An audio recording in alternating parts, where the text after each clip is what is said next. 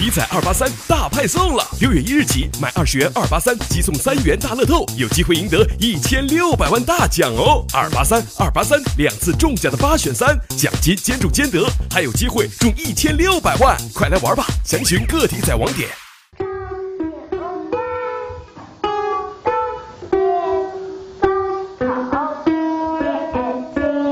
张艺文九岁参加高考这件事儿一时间爆红网络，现在成绩出来了，看看他到底考的怎么样吧。张艺文总分考了一百七十二分，语文四十六，数学三十一，外语三十七，综合五十八，听力十七，哎，不计入总分。总分一百七十二，离今年大专线很。张明涛称，这次张艺文考试成绩不太理想，语文和英语都没有发挥出正常水平。按照我的预想呢，这个数语文应该再考六十多分，哎，这个英语应该考五十多分，这是他的平常成绩。由于成绩没有过线，今年张艺文肯定上不成大学了。不过他家人也没有放弃，准备明年让他继续参加高考。明年以他现在的成绩来说，明年可能关达到二本，达到二本那只呃只能在商丘师院上，是吧？到外地上我们也不放心。这样在商丘师院一边的读本科，另外一边呢，我们准备这个美国的这个大学考试。今天下午三点，记者见到了正在上课的张艺文，母亲李涵英正在给他补习英语。哎，英语这一块儿，咱那个以后想让他学这个软件开发这一块儿哈，英语用到了很多。哎，还有数学。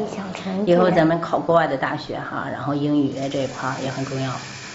暑假已经来临，像张艺文这样的年龄，大多数孩子都会出去玩，但为了明年可以考上大学，他每天都要正常学习。在这一年的时间里，要给他能灌输多少知识了？